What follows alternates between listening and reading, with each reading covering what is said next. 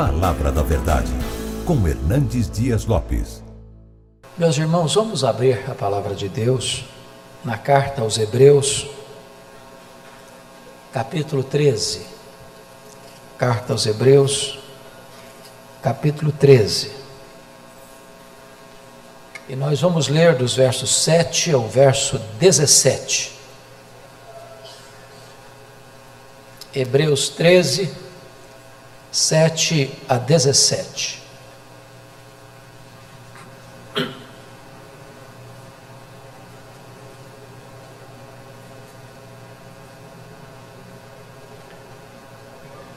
Está escrito: Lembrai-vos dos vossos guias, os quais vos pregaram a palavra de Deus, e considerando atentamente o fim da sua vida, imitai a fé que tiveram. Jesus Cristo ontem e hoje é o mesmo e o será para sempre. Não vos deixeis envolver por doutrinas várias e estranhas, porquanto o que vale é estar o coração confirmado com graça e não com alimentos, pois nunca tiveram proveito os que com isto se preocuparam. Possuímos um altar do qual não têm direito de comer os que ministram no tabernáculo. Pois aqueles animais cujo sangue é trazido para dentro do Santo dos Santos, pelo sumo sacerdote, como oblação pelo pecado, tem o corpo queimado fora do acampamento. Por isso foi que também Jesus, para santificar o povo, pelo seu próprio sangue, sofreu fora da porta. Saiamos, pois, a ele fora do arraial, levando o seu vitupério. Na verdade, não temos aqui cidade permanente, mas buscamos a que há de vir. Por meio de Jesus, pois, ofereçamos a Deus sempre sacrifício de louvor, que é o fruto de lábios que confessam o seu nome. Não negligencieis igualmente a prática do bem e a mútua cooperação, pois com tais sacrifícios Deus se agrada, Deus, Deus se compraz. Obedecei aos vossos guias e sede submissos para com eles, pois velam por vossa alma, como quem deve prestar contas, para que façam isto com alegria e não gemendo, porque isto não aproveita a vós outros. Irmãos amados, eu quero, à luz desse texto, pensar um pouco com vocês sobre o tema Como ser um crente fiel fora dos portões. Como ser um crente fiel fora dos portões. O cristianismo é a religião do caminho e não a religião de quatro paredes. O cristianismo é um movimento mais do que uma instituição. Nós fomos chamados para ser luz do mundo e não luz debaixo de um alqueire. Nós somos chamados para ser sal da terra e não sal no saleiro. Jesus Cristo e seus apóstolos viveram fora dos portões, vivendo no lar, na rua, nas praças, nas praias, nos lugares públicos, testemunhando para fora dos portões carregando a mensagem da esperança do Evangelho para fora dos portões. E a ordem do Senhor Jesus também é: ide, fazei discípulos de todas as nações. Sereis minhas testemunhas, tanto em Jerusalém como em toda a Judéia e Samaria e até os confins da terra. Parece-nos que nós estamos tomando direção oposta. Parece-nos que nós estamos cada dia mais intramuros, fechados dentro de quatro paredes. apresentando a nossa fé para nós mesmos. Quando a nossa missão é centrífuga, estamos cada dia mais numa missão centrípeta. Quando Deus nos chama para fora, nós estamos cada vez mais inclinados para dentro. E por que o autor aos Hebreus escreveu esta epístola? O que estava na sua mente? O que levou a escrever certamente a carta mais importante do Novo Testamento para nos ajudar a entender o propósito do Velho Testamento? Esta epístola é a chave hermenêutica para entendermos a finalidade do Antigo Testamento, para fazermos uma transição da velha para a nova aliança, para entendermos que tudo no Velho Testamento era uma sombra da realidade que é Cristo. O que aconteceu é que com a perseguição generalizada a partir do ano 64, do incêndio de Roma, e a maioria dos escritores entendem que esta carta foi escrita depois da deflagração dessa perseguição. Muitos crentes judeus que tinham deixado o judaísmo e abraçado o cristianismo estavam enfrentando terríveis perseguições. Se vocês querem notar quão terríveis eram essas perseguições, vire uma página da sua Bíblia no capítulo 10, verso 34. Está escrito assim: Porque não somente vos compadecestes dos encarcerados, como também aceitastes com alegria a expoliação dos vossos bens, tendo ciência de possuirdes vós mesmos patrimônio superior e durável. Você pode imaginar o que é que o Estado chegar e tomar sua casa, tomar seu apartamento, tomar seu carro, espoliar seus bens? Você já imaginou o que é você ser um crente? De repente o Estado chega e faz você sair da sua cidade, e você sai com a mão atrás, outra na frente, sem bens, sem recursos. O grande problema é que o judaísmo não estava recebendo o mesmo tratamento de perseguição. Mas os cristãos sim. E o grande problema que está por trás desta carta, e por isso o autor escreve esta carta, é porque muitos crentes hebreus, que tinham deixado o judaísmo para abraçar o cristianismo em face da perseguição, estavam sendo tentados e já de malas prontas estavam para voltar para o judaísmo, para não enfrentar o sofrimento, para não enfrentar a perda de seus bens, para não serem encarcerados. E esta carta então é escrita para mostrar para aqueles crentes que estavam inclinados a retornar ao judaísmo que esta decisão seria uma loucura e a tese que ele defende nesta carta é que Jesus Cristo é melhor. E ele prova que Jesus é melhor do que os profetas, de que Jesus é melhor do que os anjos, de que Jesus é melhor do que Moisés, de que Jesus é melhor do que Josué, de que Jesus é melhor do que Arão. Que a aliança que Jesus inaugurou é superior à antiga aliança que o sacrifício que Jesus realizou é melhor do que o sacrifício que os sacerdotes levitas ofereceram, que o ministério de Jesus tem uma ordem superior à ordem dos sacerdotes levitas, porque ele é sacerdote para sempre, segundo a ordem de Melquisedeque. E então, para levar de volta esses crentes que estavam querendo deixar o cristianismo para voltarem para o cristianismo, ele mostra para eles que o cristianismo não é uma religião para dentro, é uma religião para fora. Para fora. Que voltar para a religiosidade judaica, voltar para o templo, voltar para os ritos, voltar para as cerimônias, voltar para o sacerdócio levítico, voltar para os sacrifícios judaicos, isso era apostatar da fé.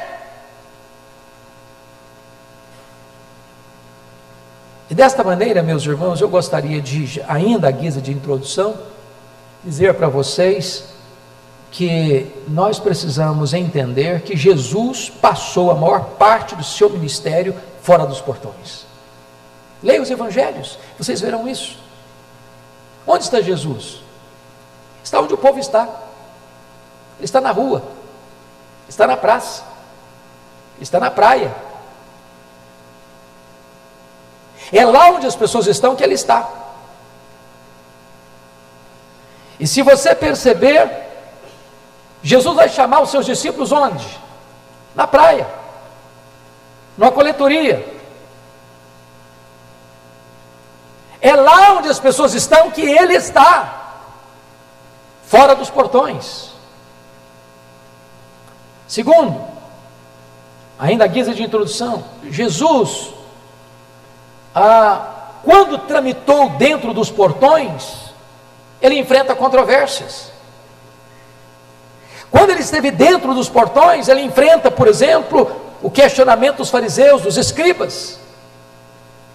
É ali que ele enfrenta ah, os grandes embates teológicos com os líderes de Israel. É ali que ele enfrenta os grandes dramas em relação ao sábado E se vocês perceberem, em terceiro lugar, Jesus vive fora dos portões, mas enfrenta pressão e condenação dentro dos portões. Porque é dentro dos portões é que se trama a sua prisão, a traição, é dentro dos portões que se trama a sua morte. Hoje eu quero, à luz desse texto, chamar você a vivermos a fé do lado de fora dos portões. E aqui algumas lições que eu quero destacar. Primeira lição do texto: por que é que nós devemos viver a vida cristã fora dos portões? Em primeiro lugar, irmãos, confira comigo o versículo 10.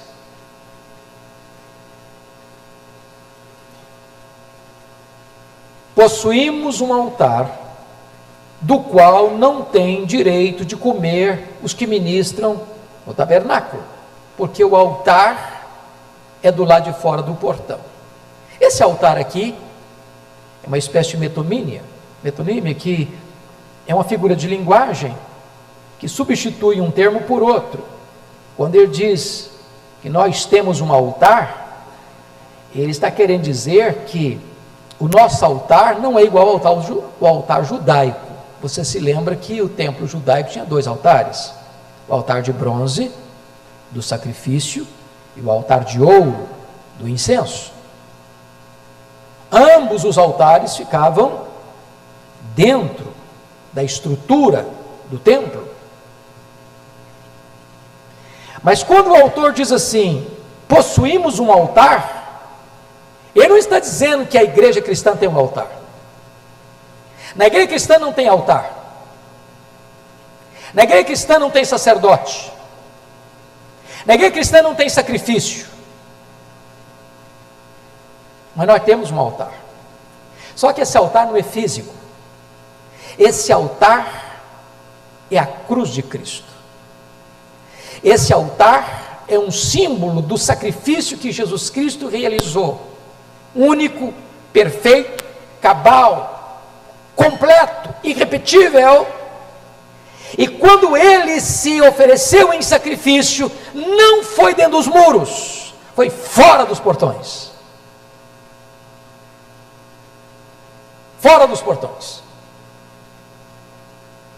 Ele está dizendo que quem retornar ao judaísmo, quem retornar ao tabernáculo, quem retornar à fé judaica, quem retornar ao princípio da religião judaica, não tem direito a esse altar. Se vocês notaram, meus amados irmãos, e eu, eu estou tão empolgado com esta carta, eu acabei de escrever o comentário desta carta, e eu queria encorajar você a chegar em casa e, em uma hora, ler essa carta. Esta é a última cartada do autor contra a ideia de prevalecimento do judaísmo depois que chegou o cristianismo. Porque se você ficar agarrado no Velho Testamento, as práticas judaicas, querendo importar, como muitas igrejas cristãs estão fazendo hoje, trazer de volta o judaísmo para dentro da igreja, você não entendeu nada do Velho Testamento. O Velho Testamento tinha um único propósito: preparar a chegada do Messias, preparar a chegada do cristianismo. É uma transição natural. A sombra, ela só é real, só necessária quando não chega a realidade. Chegou a realidade, a sombra não precisa mais. Voltar para o judaísmo, voltar para os sacrifícios, voltar para o altar, voltar para os sacerdotes, voltar para os rituais judaicos, é dizer o seguinte: então Cristo não tem mais valor. O nosso altar é Cristo. Nosso altar é Cristo. Agora veja comigo o versículo de número 11. Porque ele vai dizer que os altares judaicos eram tipo ou sombra do verdadeiro altar, que foi a cruz. Ele diz assim: Pois aqueles animais cujo sangue é trazido para dentro do Santo dos Santos, pelo sumo sacerdote, como oblação pelo pecado, tem o corpo queimado fora do acampamento. Aqui tem uma, uma coisa que você precisa entender à luz do dia da expiação. Você se lembra disso? O dia da expiação era um dia só no ano. Era o dia que um animal era sacrificado, o sangue dele era levado pelo sumo sacerdote para dentro do Santo dos Santos, para expiação do pecado, mas aquele animal não podia ser comido, como os outros sacrifícios podiam. Aquele animal tinha que ser levado fora do acampamento e queimado fora do acampamento. Irmãos, esse ritual veterotestamentário era um símbolo, era uma sombra do sacrifício de Cristo. Porque ele, quando foi oferecido como sacrifício pelo nosso pecado, ele foi levado para fora do acampamento, para fora do arraial. Sabem por quê? Até por uma lei romana, no caso, nenhum criminoso era crucificado dentro dos muros da cidade, eram levados para fora dos muros da cidade. E quando Jesus Cristo foi crucificado, ele foi crucificado fora dos muros da cidade, foi crucificado fora do sistema religioso de Israel. A geografia onde ele morreu era a geografia secularizada do Calvário. Ele sofreu por nós, fora do arraial. Mas vejam mais. Olha comigo versículo 12. Porque a verdadeira santidade é praticada do lado de fora do portão. Por isso foi que também Jesus, para santificar o povo pelo seu próprio sangue, sofreu fora da porta. Vocês estão entendendo isso, irmãos? Jesus Cristo morreu por nós, fora do sistema religioso do templo, do sacrifício judaico. E agora, notem vocês no verso 12: por isso foi que também Jesus, para santificar o povo, pelo seu próprio sangue, sofreu fora da porta. Se você quer entender o que é santidade, você precisa entender que ela acontece lá fora dos portões também. Isso significa algo maravilhoso. Significa que a nossa religiosidade não é intramuros, mas ela acontece lá fora, dentro da sua casa, dentro da sua faculdade, dentro da sua empresa, dentro do seu escritório. Isso santifica a secularização do seu ambiente e transforma em lugar sacro.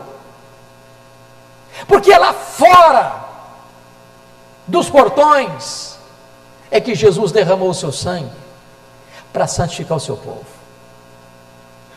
E nós podemos entender que santidade, irmãos, é algo que tem que acontecer fora dos portões.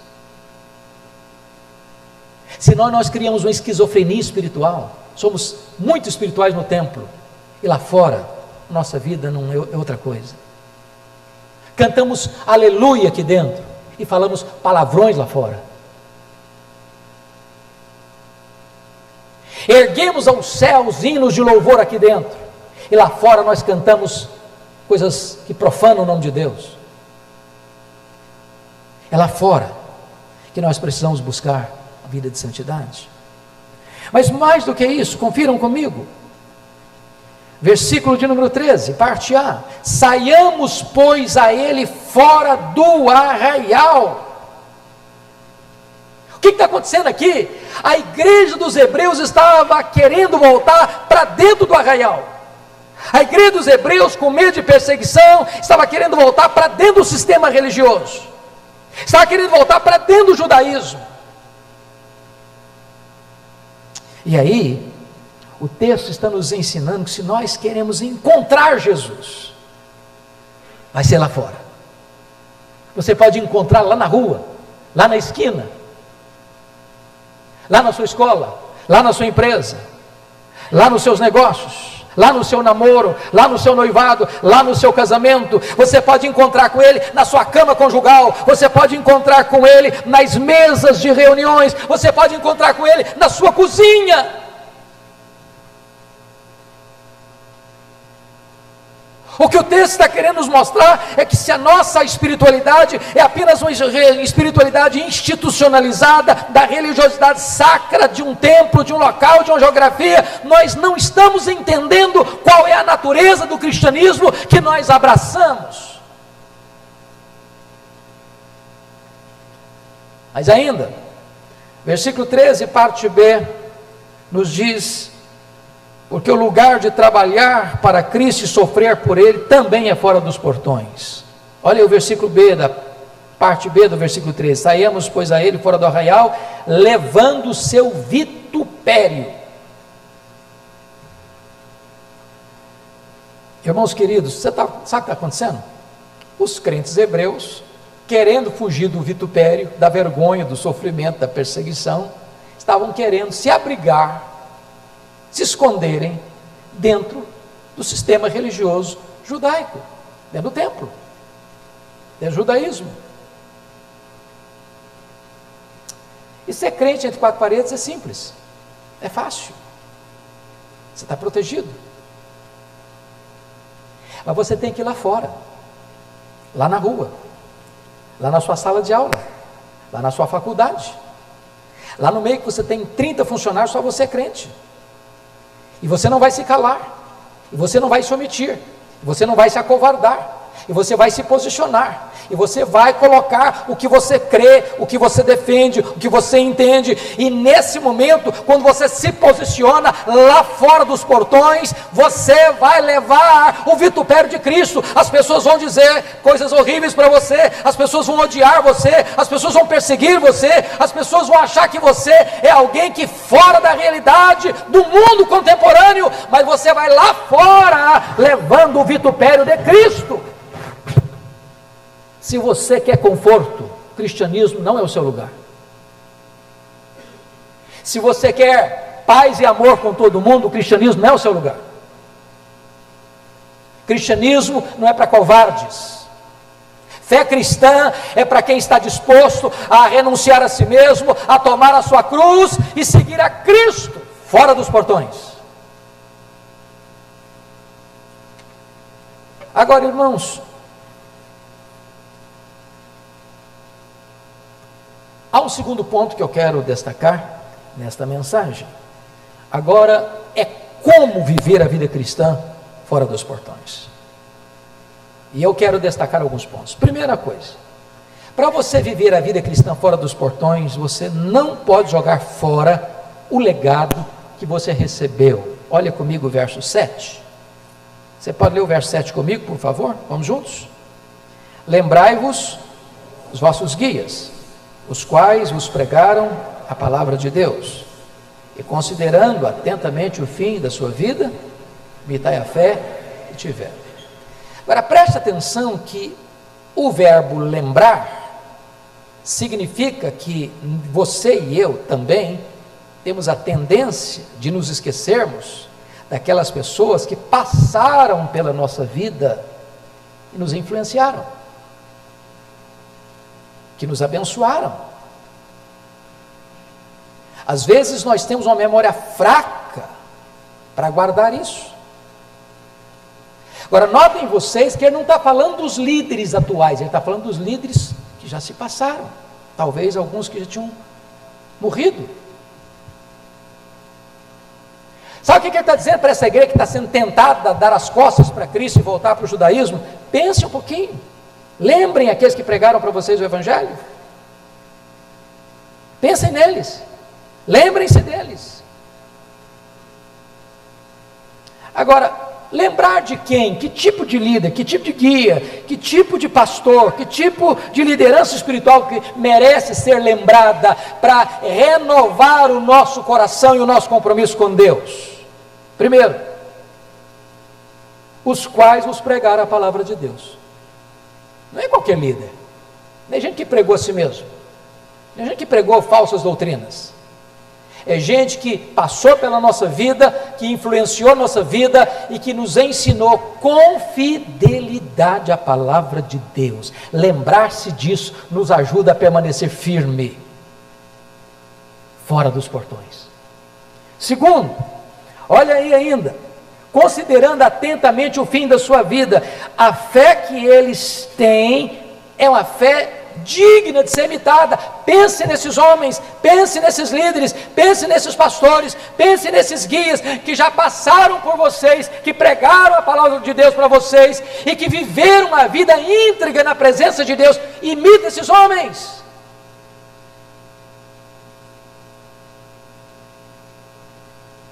Imitai a fé que tiveram. Siga o exemplo deles. Se você seguir modelos corretos, você não vai se desviar nem para a direita nem para a esquerda. Esse é o primeiro ponto. Segundo ponto: como viver a vida cristã fora dos portões. Estando plenamente consciente de que Jesus Cristo é o mesmo ontem, hoje e eternamente. Olha comigo, por favor, o verso 8. Você pode ler de novo o verso 8 comigo, por favor? Vamos juntos? Jesus Cristo, ontem e hoje, é o mesmo, e o será para sempre. Agora prestem bem atenção nesse ponto aqui. Eu não sei se você já fez essa pergunta, eu algumas vezes. Quando eu leio esse texto, eu fico pensando, meu Deus, eu não estou conseguindo entender por que, que esse versículo está aqui. Parece que está fora de lugar. Parece que caiu de paraquedas aqui. Ele está falando de guias, que foram exemplo para o povo no passado. Mas prestem bem atenção que esse versículo está entre dois versículos: líderes fiéis do passado com líderes que estão induzindo a igreja com falsas doutrinas no presente. É isso que está no versículo 9. Não vos deixeis envolver por doutrinas várias estranhas entre líderes fiéis do passado e líderes que estão ensinando doutrinas novas e estranhas do presente, ele encaixa aí a pessoa de Jesus Cristo. É o seguinte: olha, Jesus Cristo é o mesmo ontem, hoje e para sempre. Sabe o que, é que ele está dizendo? Os líderes passam, Jesus permanece. Os líderes morrem, Jesus permanece. Nunca edifique a sua vida espiritual sobre homens. Eles passam, eles morrem, eles mudam. Agora, notem mais: líderes espirituais podem até mesmo, em dadas circunstâncias, perderem a sua fidelidade às Escrituras como está no versículo 9. Então, para que você não fique olhando para lá, para cá, inseguro, incerto, o que você vai fazer da vida? Ah, meu Deus, o fulano de tal agora mudou a cabeça, agora o fulano de tal está pregando outra coisa. Meu irmão, para, Foque a sua atenção no Supremo Pastor da igreja. Ele é o mesmo ontem, ele é o mesmo hoje, ele é o mesmo para sempre. Ele é imutável. Olha para ele, mire nele, para que você não seja seduzido diante dos perigos da vida. Terceiro lugar, como é que você pode ser um cristão fiel fora dos portões? Terceiro lugar, não se torne prisioneiro daqueles que querem sequestrar a sua liberdade em Cristo. Olha comigo o versículo 9. Você pode ler o 9 comigo, por favor? Vamos juntos? Não vos deixeis envolver doutrinas várias e estranhas, porquanto o que vale é estar o coração confirmado com graça e não com alimentos pois nunca tiveram proveito os que com isso se preocuparam. O grande ponto aqui, irmãos, é que os líderes que estavam induzindo esses crentes a retrocederem, estavam levantando aquela velha e surrada heresia que Paulo ostensivamente combateu em sua carta aos Romanos, em sua primeira carta aos Coríntios, em sua carta aos Colossenses, que era a tendência judaica de pôr a santificação dentro do âmbito de algumas restrições dietéticas. Como é que você é santo? Você vai santificar não comendo isso, não comendo aquilo, não comendo aquilo outro. É a famigerada ideia de que as coisas externas podem mudar a sua vida interna. E eu vou dizer para você que não é o alimento que entra no seu estômago e sai do seu estômago que confirma você com graça. O que confirma você com graça é a fé bendita no Senhor Jesus Cristo que habita em seu coração. Você não é mais crente porque come ou porque deixa de comer.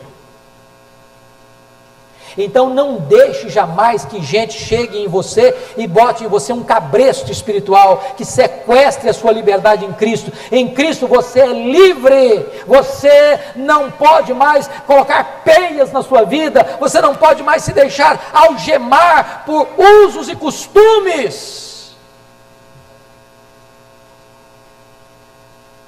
Vocês estão entendendo, irmãos? O que está sendo dito aqui? Qualquer forma de legalismo escraviza. Escraviza. Você é livre. E livre não é para pecar, não. Livre para ser santo. Livre para andar com Deus em novidade de vida. Livre para viver uma vida cristã autêntica, porque Jesus Cristo realizou por você um sacrifício perfeito e Ele pode santificar você de forma plena sem lançar mão desses recursos do legalismo. Mas, de que maneira que um crente pode viver uma vida cristã fora dos portões? Quarto lugar, estando plenamente consciente da transitoriedade da sua vida aqui. Olha o versículo 14 comigo, vamos ler juntos 14? Na verdade, não temos aqui cidade permanente, mas buscamos aqui há de vir. Por que, que eu disse isso aqui? Pense comigo a cabeça de um crente hebreu que está sendo perseguido, seus bens estão sendo sequestrados, estão sendo presos, alguns estão morrendo pela sua fé, perdendo o emprego, e eles estão pensando o seguinte: mas e aí? E se eu perder minha, se eu perder minha casa? E se eu perder meu sítio? E se meus bens foram, forem tomados, o que, que eu faço? Para onde eu vou? E o autor está mostrando neste argumento o seguinte: você não pode retroceder na fé por medo de perdas, por medo de perseguições, porque você não tem aqui cidade permanente. Aqui você é peregrino. Aqui você está de passagem. Aqui você não tem casa permanente, aqui você não tem herança permanente, aqui você não tem propriedade permanente, aqui você está apenas de passagem, porque a sua pátria está no céu, o seu lar está no céu, a sua herança está no céu. Não plante o seu coração aqui. Se você se agarrar às coisas da terra, você desprezará as coisas do céu. Quinto lugar, como é que você pode ser um crente fiel fora dos portões?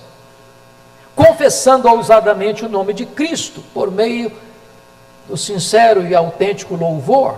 Olha comigo, por favor, o versículo 15. Por meio de Cristo, pois, ofereçamos a Deus sempre sacrifício de louvor, que é o fruto de lábios que confessam o seu nome. Agora vamos entender isso. Se ele está dizendo que os sacrifícios judaicos acabaram, meus irmãos vão entender isso? O judaísmo acabou. Acabou. Quando você vai a Israel hoje, dá uma dor no coração. Porque você vê o povo lá batendo cabeça no muro das lamentações. Você vê eles ainda aguardando um Messias que já veio.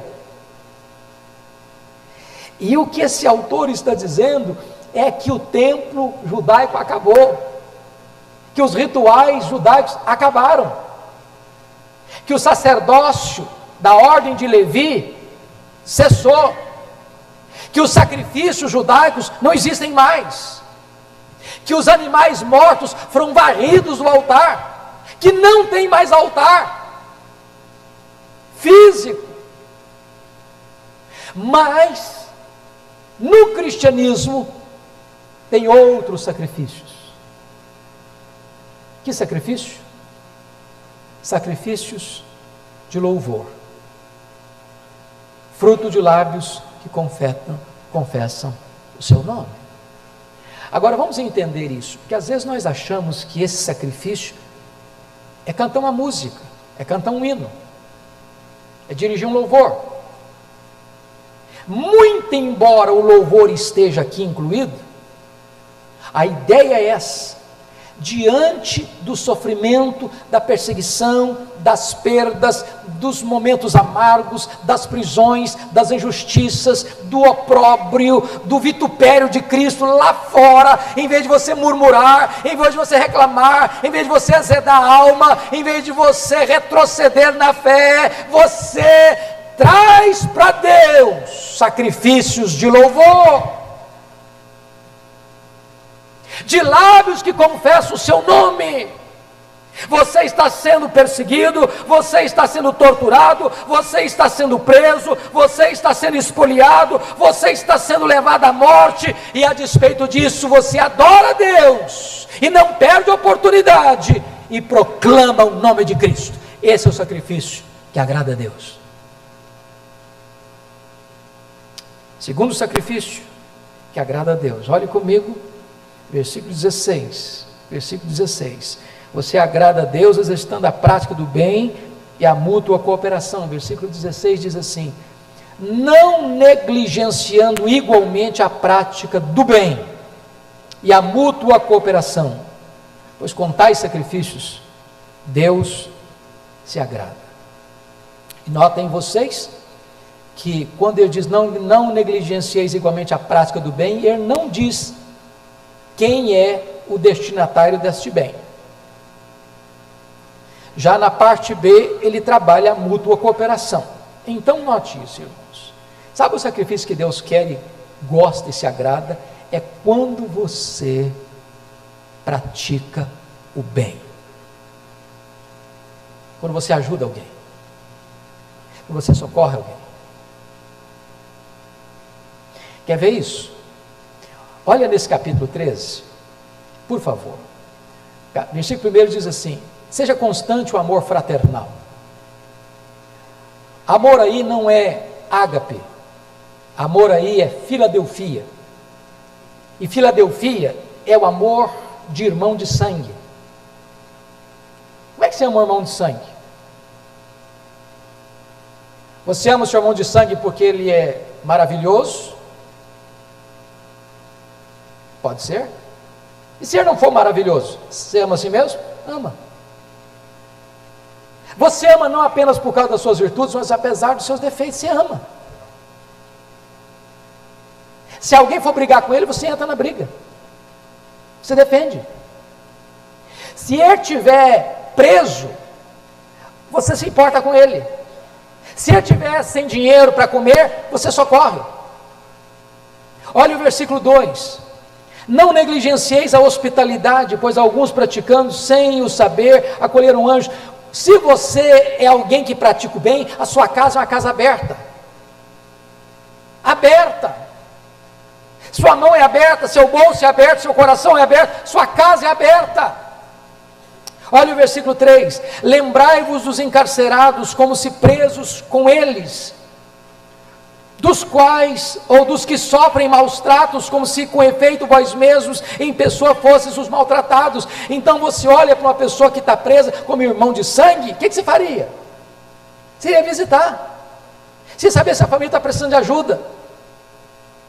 Então a prática do bem é isso. Você precisa olhar na sua congregação e fora dela o seguinte: quem é que está passando alguma necessidade que precisa de ajuda? O amor cristão não é discurso, o amor cristão é prática.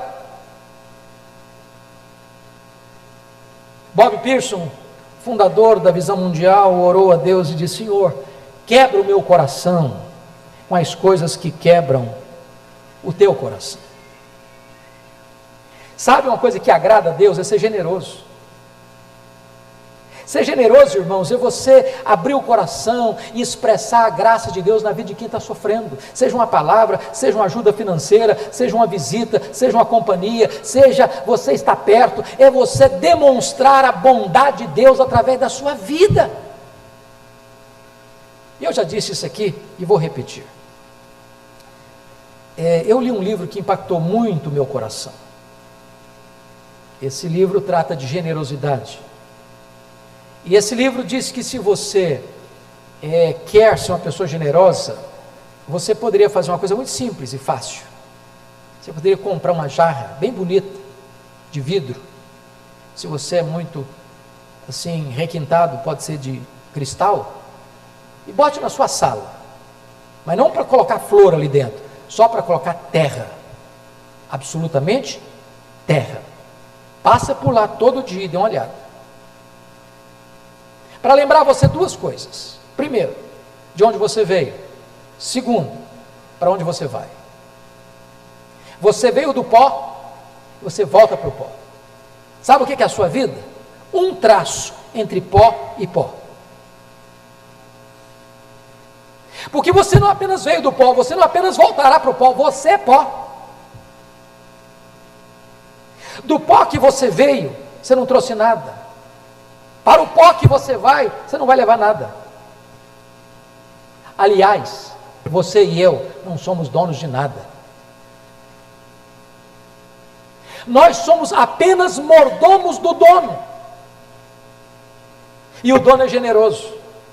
E no dia do juízo, o dono vai requerer de nós uma prestação de contas. E sabe o que ele espera dos seus mordomos? É que sejam encontrados fiéis. E a única maneira de você ser fiel com o que é do dono é sendo generoso com o que é do dono, porque o dono é generoso. O problema que você e eu temos para sermos generosos é que nós temos a síndrome de dono. E se eu sou dono, então é meu, para o meu deleite, para o meu prazer. Mas se você entende que você é mordomo do dono, então você vai ser generoso com o que é do dono. E esse é o sacrifício que Deus se agrada, é você ser generoso na prática do bem e na mútua cooperação. Eu vou fazer uma pergunta para você, não precisa me responder. Qual foi a última vez que você deu uma oferta para alguém? Uma oferta. Você botou a mão no bolso e depositou um dinheiro na conta de alguém. Mas não é porque pediu, não, é você tomou a iniciativa.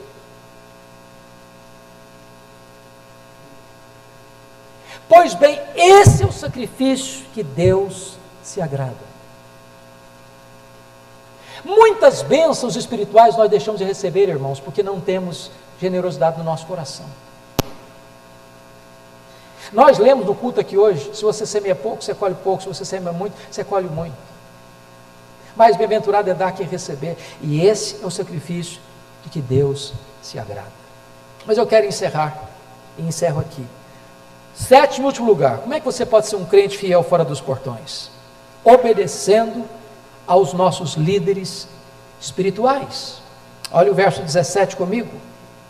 Obedecei aos vossos guias e sede submissos para com eles, pois velam por vossa alma, como quem deve prestar contas, para que façam isto com alegria e não gemendo, porque isto não aproveita a vós outros. Prestem bem atenção que está tratando de duas coisas. No verso 7, ele falou dos guias passados, dos pastores, dos líderes, dos presbíteros do passado, que passaram pela vida deles, que pregaram o Evangelho a primeira vez para eles, e eles lembrem desses homens, que pregaram a vocês a palavra de Deus, imitem a vida deles, a fé que eles tiveram. Agora não, ele está falando dos líderes contemporâneos, daqueles que estão com eles. E duas coisas o autor diz: primeiro, obedecei aos vossos guias, segundo, sede submissos. Obedecei porque eles pregam a palavra, e sede submissos pela função que eles ocupam.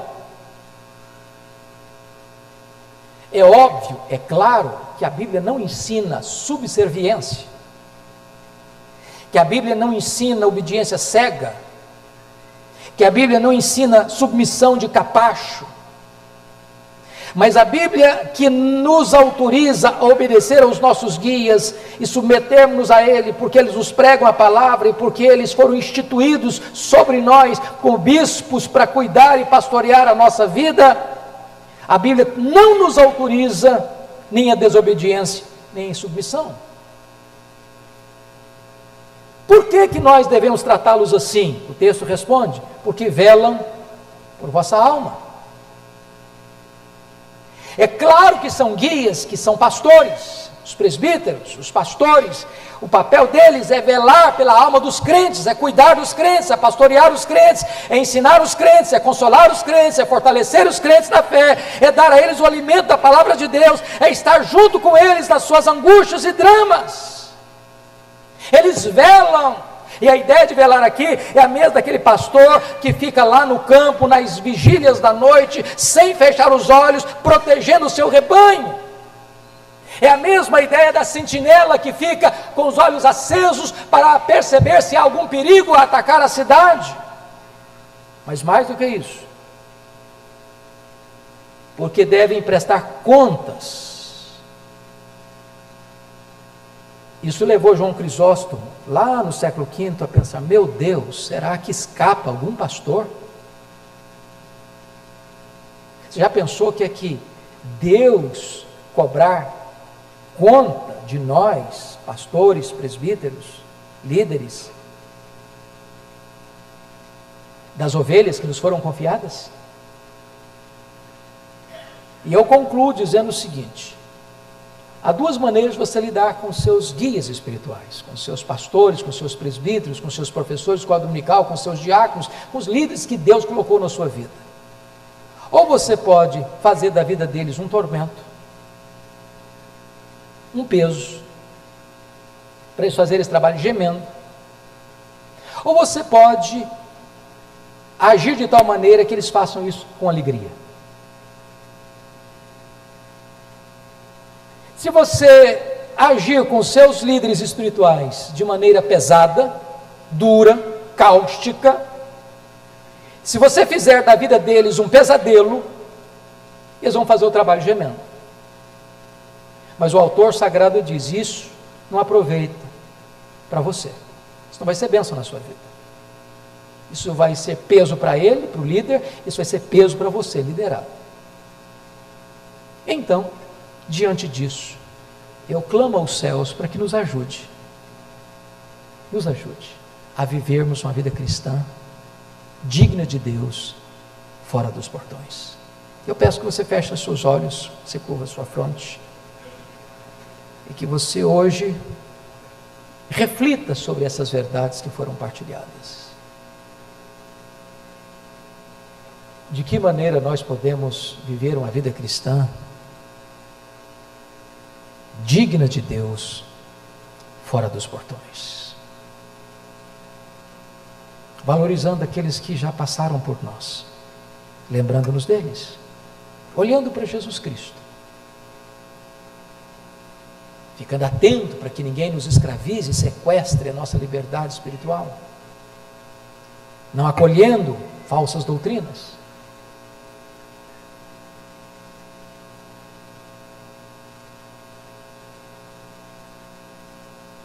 Entendendo que aqui, mesmo que você sofra, você está de caminho, sua pátria está nos céus. Entendendo que no meio da luta e do drama da vida, você pode dar testemunho da sua fé, sacrifícios de louvor, de lábios que confessam o seu nome.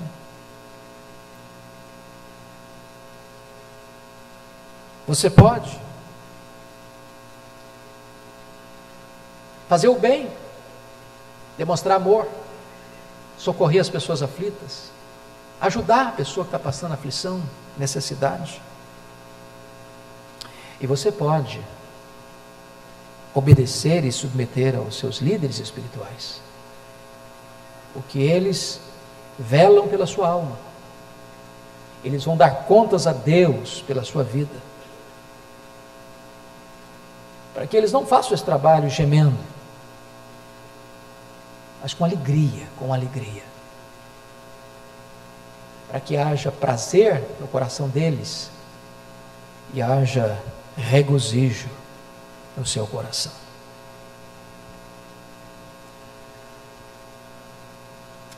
Senhor Deus, aqui nós estamos, confrontados pela tua palavra diante do desafio de vivermos a nossa vida cristã não apenas dentro do templo, intramuros, mas tendo a ousadia de sair e viver de modo digno do teu nome fora dos portões. Ajuda-nos a sermos santos dentro da nossa casa, no relacionamento com o nosso cônjuge e com os nossos filhos Ajuda-nos a te honrarmos nos nossos negócios, com dinheiro, com compra, com venda, com troca, com transações, com o nosso emprego, com a nossa profissão. Ajuda-nos, Deus, a revelarmos o Teu nome nos nossos relacionamentos, lá na escola, lá no trabalho, lá no lazer. Ajuda-nos a termos firmeza, para não recuarmos. Ainda se preciso for levar o vitupério de Cristo para fora dos portões e sofrer humilhação e vexame pelo teu nome, sabendo que Ele sacrificou-se por nós fora dos portões. Ajuda-nos, Deus, a vivermos de tal modo que o teu nome seja honrado e glorificado na nossa vida. Ajuda o teu povo, em nome de Jesus. Amém.